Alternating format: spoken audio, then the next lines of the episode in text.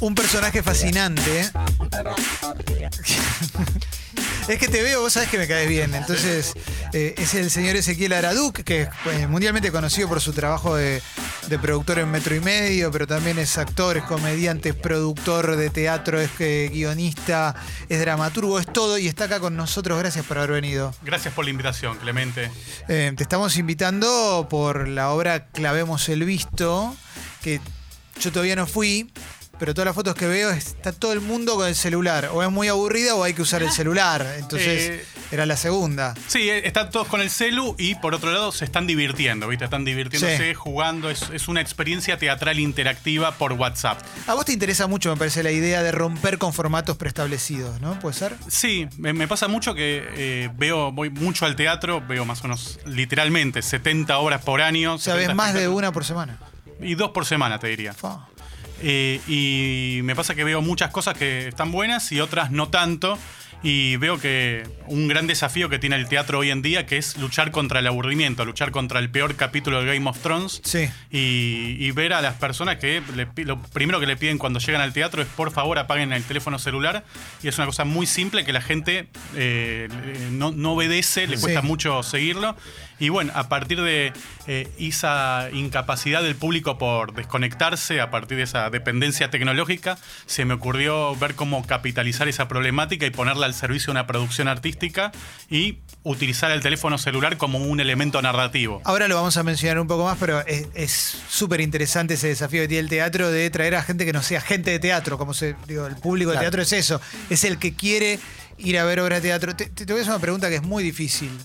¿Cuáles son las mejores obras que viste en tu vida? Que vos recuerdes, las primeras que te vienen a la cabeza, que Sí. digas, Campo Minado es una obra de Lola Arias que la- eh, se, se hizo ya tres temporadas, eh, una Sí. en la UNSAM, otra eh, en la sala Caso Cuberta del San Martín y otra en la Martín Coronado. La vi tres veces. Es un- una obra de teatro documental sobre tres combatientes de Malvinas y de Argentina y tres combatientes de Malvinas del, del lado inglés, contada por, por ellos seis y es excelente, te te diría, de lo mejor que vi en mi vida. Después otra que me gusta mucho y la vi varias veces, una que se llama El pasado es un animal grotesco de Mariano Pensotti, impresionante, la vi. que también era buenísima en el Teatro Sarmiento. La hacía Juan Minujín en una época. Estaba Juan Minujín, también estaba Pilar Gamboa en esa Sí. obra. Eh, y era una obra que el escenario era circular como, como una calecita. Sí. Eh, después eh, vi cosas. o sea, dividido casi como una pizza y en cada, en cada porción había un ambiente de una casa, una cosa así. exacto. ¿Fuiste a ver Mi hijo solo camina un poco más lento? Sí, sí, la vi. ¿Es para tanto? A mí eh, eh, queda mal decirlo, pero Sí. no me pareció para tanto, Claro. por lo menos a mí. Al lado mío había gente que lloraba, pero a mí no me, no me provocó No tanto. estás diciendo ninguna de mis favoritas. Bueno, igual esa el pasado de Eh, Animal Grotesco, sí. Y la tercera, Eh, la tercera, para decir, eh, de Vivi Telas, eh, había una que había visto hace muchos años que me eh, fue como dije, ah, me fue un bombazo que se llamaba Tres filósofos con bigotes. Bien. Era en el camarín de las musas y era una obra que eran tres filósofos con bigotes que hablaban tranquilos y después te quedabas comiendo una picada con ellos. Mira, O otra, eh, pero que a mí me voló la cabeza, es Usted está aquí, que es, eh, era en el Centro fue, Cultural Conex, claro. eh, que vos la viste. Ah, claro, trabajaba mi ex. Eh, pero una, una gran obra, las directoras son muy amigas y también muy talentosas. O sea, hay en Buenos Aires, viste, siempre se habla de las 400 obras que hay por Sí. fin de semana. De esas 400 obras, hay 380 que no son tan buenas, digamos, o, que, Sí. o 350 que no son tan buenas. De esas 50 hay algunas son, que están bien y otras que están muy bien. ¿Vos te acordás de los talentos?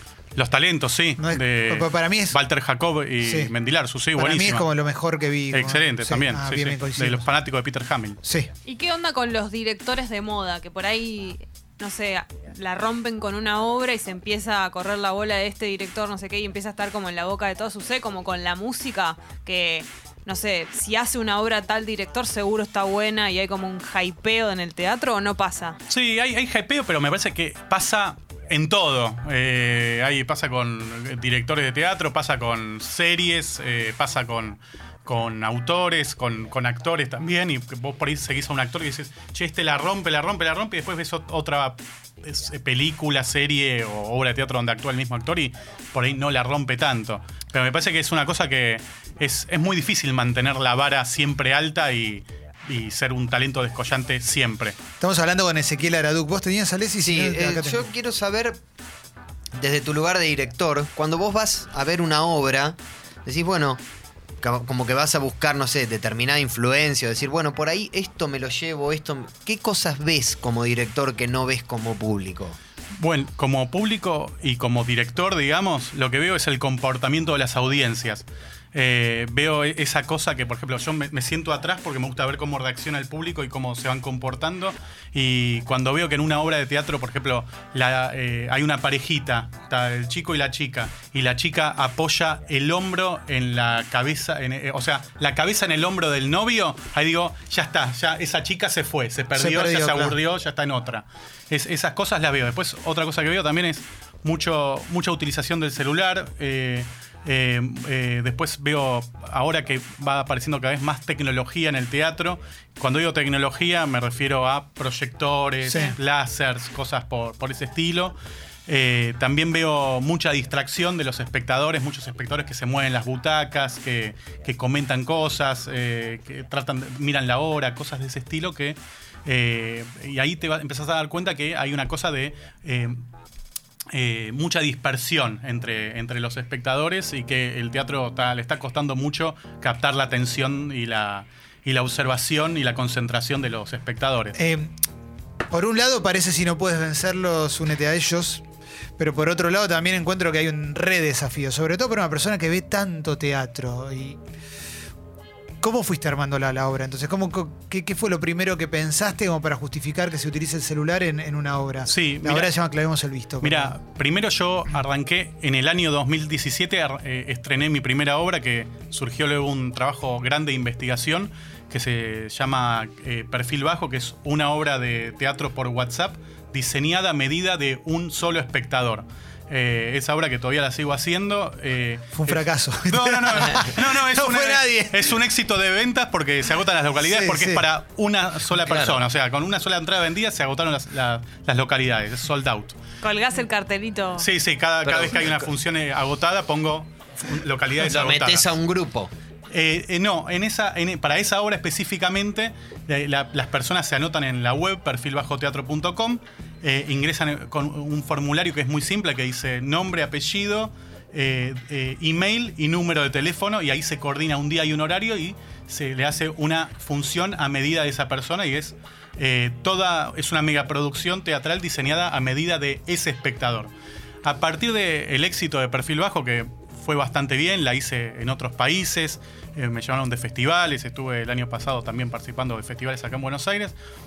Eh, eh, la gente me decía, bueno, puedo ir con otra persona y como que eh, esto que tendría que crecer, hacerse para más personas y ahí empecé a pensar la posibilidad de multiplicar esta propuesta y hacerla para más personas, pensarla para 70 personas. A partir de eso me empecé a juntar con Johnny Camisar, codirector de esta obra, que es Clavemos el Visto y, y- y compañero y que también tiene mucha... Gran nombre, es el no- es nombre de rockero del Club del Clan. Sí, o, o nombre de, de- de rockero de, de The Who, pone, pone que Claro, pone. sí, sí, sí. Eh, eh, con, con él nos empezamos a juntar y, y pensar cómo hacer crecer este- esta obra. Él tiene mucha experiencia eh, como productor en, manejo de grandes grupos de personas, eh, eh, porque produce eventos como la Feria del Libro o, la Semana Francesa. Y ahí empezamos a hacer experimentos en los bosques de Palermo con amigos haciendo pruebas para 10, 15 personas íbamos haciendo experimentos para ver cómo funcionaban las dinámicas por celular. ¿Cómo hacías Para- esos experimentos? Eh, Era, Convocábamos personas. ah, y- las convocabas, no y- era que te acercabas a gente que estuviera por ahí. No, no, los convocamos en un punto específico, un horario. eh, Ingresaban a un grupo de WhatsApp y íbamos haciendo experimentos más que tienen que ver con, mo- más con lo lúdico, con el juego. A partir de eso hicimos, clavemos el visto la función, la, la primera experiencia que fue en el, eh, en el Centro Cultural de Coleta, que funcionó muy bien. Y después de eso, ahí nos vino a ver eh, John Goransky, que es el director del Teatro Metropolitan, que es- es- tiene muy buen ojo para la programación. Puso obras en el Teatro Metropolitan como Petróleo, obras, obras grandes. Y, y nos dijo, bueno, quiero que estén en el Teatro Metropolitan, pero con una particularidad, en la calle Corrientes peatonal, cosa que nos vino al Excelente. nos vino bárbaro como anillo al dedo, era lo que nosotros deseábamos. Y ahí surgió, bueno, dijimos, bueno, vamos a apostar todo a hacer Clavemos el Visto, que es una experiencia teatral interactiva por WhatsApp en la calle Corrientes, en la calle Corrientes peatonal. Y bueno, el protagonista es el público, eh, y son los, los principales actores de la obra, es el público y la mismísima calle Corrientes, ya que utilizamos todos los recursos que nos da la calle, como las librerías, las pizzerías, los teatros, los O cines. sea, hay que moverse. Hay que moverse, es a lo largo de dos cuadras, te cuento cómo es, Clemen. La gente llega al teatro, compra la entrada normalmente por Plateanet o en la boletería, eh, ingresa al hall del teatro, ahí in- ingresan todos los espectadores al mismo tiempo a un grupo de WhatsApp a través de un sistema que diseñamos para, para esta experiencia, entran todos juntos al grupo de WhatsApp, son todos desconocidos. Y una vez que entraron todos, salen a la calle, a la calle Corrientes Peatonal. Y ahí comienzan a recibir mensajes con diferentes cosas para hacer, para interactuar, para, para realizar y para observar. Y se van preguntando entre todos esos desconocidos quiénes son los que están alrededor. Si son espectadores como ellos, si son actores o si son simples transeúntes de la calle Corrientes Peatonal que desconocen que están participando de un hecho teatral. Todo en un plan lúdico de juego que se, eh, están todo el tiempo recibiendo mensajes con indicaciones, Pero con está consignas. guiado por alguien. Sí, está, está- están guiados por, por alguien que no se sabe quién es y se van preguntando, bueno, ¿qué, qué es lo que va pasando alrededor? Y se van conectando también mucho con, con el juego, con la diversión, con, con- con- con la sonrisa, digamos, y todo el tiempo están durante esas dos cuadras observando diferentes situaciones y también se van conformando un grupo, un grupo integrado por, por desconocidos que son socios por una hora y van realizando un montón de actividades muy divertidas que no, no realizarían nunca si no tuviesen un marco de contención ficcional que los habilite para realizar esas cosas. ¿El teatro es el lugar donde te sentís más cómodo o donde sos más vos? Porque es la primera vez que te veo hablar como de algo como mega en serio. No, no porque seas un payaso ni nada, ¿eh? Pero a mí me gusta las veces que te, te he cruzado, hemos- nos hemos visto en el teatro, fuimos a comer. Siempre tenés como una cosa de. Sos un personaje, en un buen, muy buen sentido te lo estoy diciendo. Sí, sí, sí, lo tomo y, bien. y acá te, lo- acá te estoy viendo como contando, acá estoy con un autor teatral explicándome una experiencia y me, me da la sensación de que este es tu terreno. Más allá de que sos brillante como productor, te lo digo. ¿eh? Sí, la verdad me, me siento muy cómodo, me siento muy bien y también siento que es mi creación eh, junto con lo que hago con John, Camiser, eh, que es mi, socio, que es mi creación y digo, bueno, este, este es mi delirio, digamos, y, funciona muy bien y digo, bueno, esto tiene mi firma eh, al 100%. Y va, y también me, siento muy, muy conforme con el, con el resultado, es algo sobre lo cual tengo control absoluto. Y por otro lado, también me pasa que, bueno, veo la respuesta, la reacción del público que no solamente es que viene, sino que participa, entiende el proyecto, entiende la propuesta y se divierte y la pasa muy bien y, y tiene muy, muy buen resultado y muy buen efecto. Están todo el tiempo con el celular en la mano en la calle. Sí, ¿No está- tienen miedo la gente de que se lo choreen? Está muy buena la pregunta. Eh, Yo lo pensé y no lo quise. No, está muy bien, está muy bien, perfecto. Eh, están todo el tiempo con el celular en la calle, que es lo mismo que hacen todos los que caminan por la calle Corrientes, pero además tenemos eh, eh, eh, a, la, a la fuerza de seguridad de nuestro lado, eh, que están eh, eh, unos agentes vigilando todo el tiempo que, que, que no, no ocurra ningún imponderable. Eh, la calle Corrientes peatonal es la, son las cuadras más... monitoreadas y vigiladas de toda la ciudad de Buenos Aires, también otro detalle no menor. Pero más allá de eso, lo, lo que vos de- la pre- en la pregunta que vos haces es si la gente está mirando el celular todo el tiempo. Están mirando el celular, pero la obra es una invitación a levantar la mirada de, la pantalla del celular y mirar alrededor y vincularse con, con otras personas, con los desconocidos y también con el entorno, el entorno de la calle Corrientes. O sea, no es que estás como un autómata mirando durante 60 minutos la pantalla del celular y además es una crítica al celular y a la sociedad hiperconectada, ¿no? ¿Cuá- eh, ¿Cuál es el peligro que corres con la- las distracciones? Porque la calle Corrientes tenés todo en dos cuadras. Bueno, todo eso es. Tiene. eh, eh, todo eso que está todo en dos cuadras, que el escenario es la ciudad, el escenario es la calle Corrientes, es lo que más capitalizamos de la obra. O sea, la obra tiene un guion flexible, adaptable. Y nosotros vamos articulando todo lo que va sucediendo eh, y todo lo, que va pasando con los personajes de la calle Corrientes, artistas callejeros, personas que caminan por ahí. eh, la- las vamos incluyendo en la, en la experiencia y incluyendo en el guion. O sea, nosotros tenemos un guion, digamos, como decir, base que, Que es se como- va escribiendo, Claro. pero hay otra parte que se va escribiendo Claro, es- mientras se va desarrollando Sí, es como la si obra. fuese una, una partitura Sí. eh, de jazz y vamos improvisando, sobre la partitura, eh, sobre ese estándar, digamos, ¿no? Conde, sos un hombre de teatro y mm, el teatro es muy amplio, ¿no? Puede tener tu experiencia teatral, puede tener a Rafael Spregelburg, puede tener este, a todos estos personajes que estuvimos mencionando. ¿Cómo te llevas con el teatro popular? No el teatro popular de Paseo de la Plaza, el teatro popular popular, el teatro de Cuatro Colas y un Funeral, o la revista, o, o- o, eh, lo- los espectáculos de Nito Artaza. fina que las gallutas. Sí. Ah, sí. Mirá, no es- no es ¿Has por- ido a ver alguna vez? Te voy a decir una cosa que por ahí habla mal de mí. No fui a ver, ¿viste? Pero no. Tal vez sea una cuestión de prejuicio o no me hice el tiempo o. Sí. Eh, ¿No viste Fortuna? ¿No vi.? No, eh, quería ir a ver Fortuna 2, pero no sabía si le iba a entender porque no vi la, la 1. claro. No, porque creo que por eso yo no la disfruté tampoco. Yo Sí. vi solo la 2 y también se complicó. se complicó. Había un par de. un arco narrativo que estaba Sí, perdido, sí, digamos. eh, me, me faltaba, ¿viste? El, el- el segundo eh, Sí, plot sí. twist. ¿Cómo Sí, haces sí. cuando vas a ver, por ejemplo, la obra de algún amigo o alguna amiga y seguramente tu opinión la están esperando? ¿Decís la verdad? ¿Cómo haces si no te gusta? Si, si es buena, se me nota mucho. Eh, si me gustó. Si te gustó. Si- y, y- y si no me gustó, les voy a dar un consejo para todos cuando vayan a ver lo que sea. Eh, puede ser un show de música en The Cavern o eh, una, una obra de Ya teatro. sé que- cuál es tu consejo. mi, mi consejo es, yo te- te- van por diferentes lados. O sea, Manuel Puig decía una línea eh, o decía qué texto, ¿viste? Frases así. Pero esa- esas son algunas que son como para abrir y di- dispersar. ¿Qué texto? Pero otra que digo es, está todo bien, me encantó, muy buena, las actuaciones está buenísima.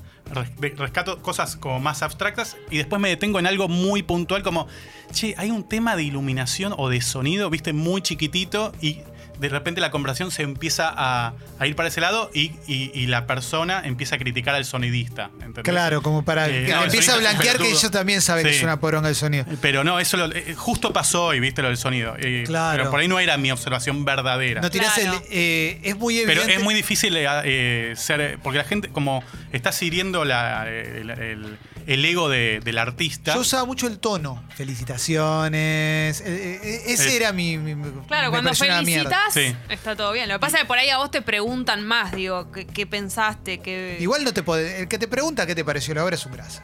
Claro. No, no está mal. Me parece que está. eh, No, pero te vienen a ah, ah, saludar. No, por ahí sí, hay, como hay una sabés que es- evolución Hay, algunos que te vienen de son Che, ¿qué te parece? Está buenísima, ¿viste? Eh, eh, Y- y- Ay, ah, sí, sí, sí. Uf. Eh, pero Durísimo. son situaciones. eh, y siempre, eh, eh, siempre hay una, un factor para el escape que es que a mí me funciona muy bien, sobre todo mi panza lo, lo, lo puede acreditar, que es, ay, me estoy muriendo de hambre, me voy a ir a comer una pizza y, y ahí eh, Es capaz. funciona para la estoy- juga- Yo, eh. ¿Te fuiste alguna vez sin avis- decir? Yo me escapé muchas veces de obras. No, no, me cuesta mucho eh, escaparme, eh, o sea, levantarme en, en medio de, de la función. Ahora fui a ver una en el FIBA que aguanté 14 minutos, Eh, pero era... No pasaba nada, ¿viste? Iban 14 minutos de nada y me, me fui. Pero, eh, pero fue la única vez que, eh, que recuerdo que me haya ido. ¿Tenés en tu ranking, tenés un ranking de lo peor que viste en tu vida? Sí, que se va superando. Es- eh, siempre... ¿Y, y vencen como para poder mencionarlas o al día de hoy no te animas? No me animo, no me animo por justamente por eso de, del ego de los artistas. Queda mal, queda mal. Sí, la sí, verdad sí, eh, me parece como No está mal- no malo de mi parte. No está bueno. Bueno, clavemos el visto. Entonces, esto es en el Metropolitan Sura. ¿eh? Tiene precios populares, la verdad, y las funciones son sábados a las 19 y a las 20.45. Sí, sábados 19 y 20 y 45. Eh, las entradas están en PlateaNet eh, o en la boletería del teatro. Salen 450 pesos. Es un precio, digamos, dentro de todo accesible. Y, y por otro lado, también es una experiencia linda para, o sea, para público, justamente lo que decíamos antes de para público que no va mucho al teatro y también para público que va mucho al teatro para que vean algo diferente y también como plan, como primera salida, como plan para ir con amigos, o sea, es mucho más que una experiencia teatral, es también como sirve como una, un buen plan de, Y de es- salida. Perdón, ¿y después qué pasa con el grupo? El grupo después, eh, todos los participantes lo abandonan. eh, y el grupo se Obligatoriamente lo tenés que abandonar. Sí. Ah, ok. Busquen Clavemos el Visto, creada por Ezequiel Araduc y Johnny Camiser. Che, loco, gracias, Conde, por venir. Bueno, muchas gracias por la invitación. Por favor.